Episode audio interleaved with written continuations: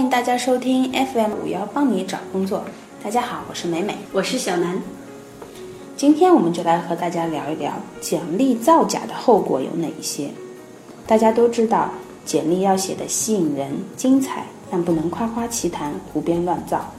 但知道是一回事，能否遵守规则又是另外一回事。有些求职者为了吸引 HR 的注意，往往会在简历上进行改造。但如果不把握好这个度，那分分钟把你纳入不诚信的黑名单。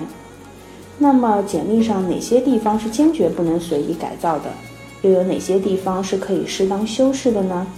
今天我们就来给大家做一些小提示。先来说说那些见光死的造假。前程无忧论坛的调查数据显示，超过半数的 HR 表示遇到过的简历上，从业时间、工作技能、工作经历的造假。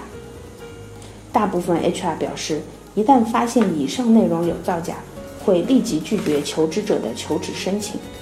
修饰和造假在本质上到底有哪些区别呢？到底 HR 能容许应聘者的简历有多大水分呢？其实每个 HR 的侧重点不同，但是对于一些基本的情况，比如学历、工作经历等，这些信息必须是真实的。简历掺假和适当修饰。还是有本质区别的。那造假的简历到底有怎样的后果呢？接着，我们请小南从劳动法的角度来给我们做一个分析。劳动合同法第八条有规定，用人单位有权了解劳动者与劳动合同直接相关的基本情况，劳动者应当如实说明。这也就是说，如果知识、技能、学历这些信息造假的话。这些都属于判断员工是否胜任工作岗位的信息，属于求职者以欺骗的手段影响用人单位的录用决定，这将构成劳动合同的无效。一旦被查实，用人单位可以立即解除劳动合同，不用支付任何经济补偿金。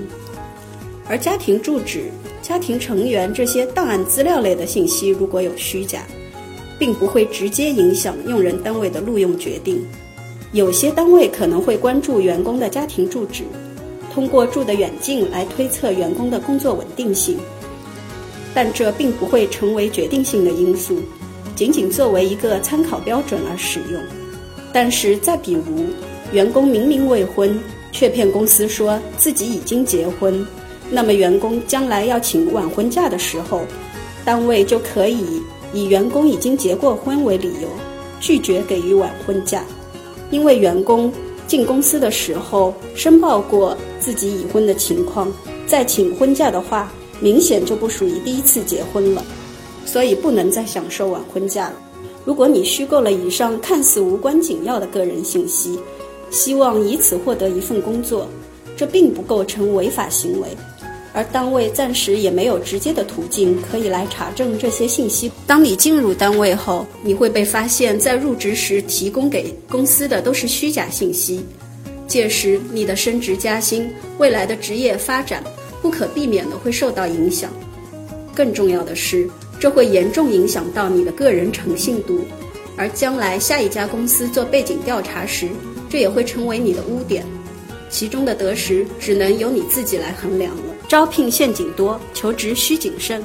如果你在求职路上遇到问题，我们欢迎大家前往前程无忧论坛，与我们一起参与求职相关话题的讨论。最后，预祝大家面试成功，前程无忧。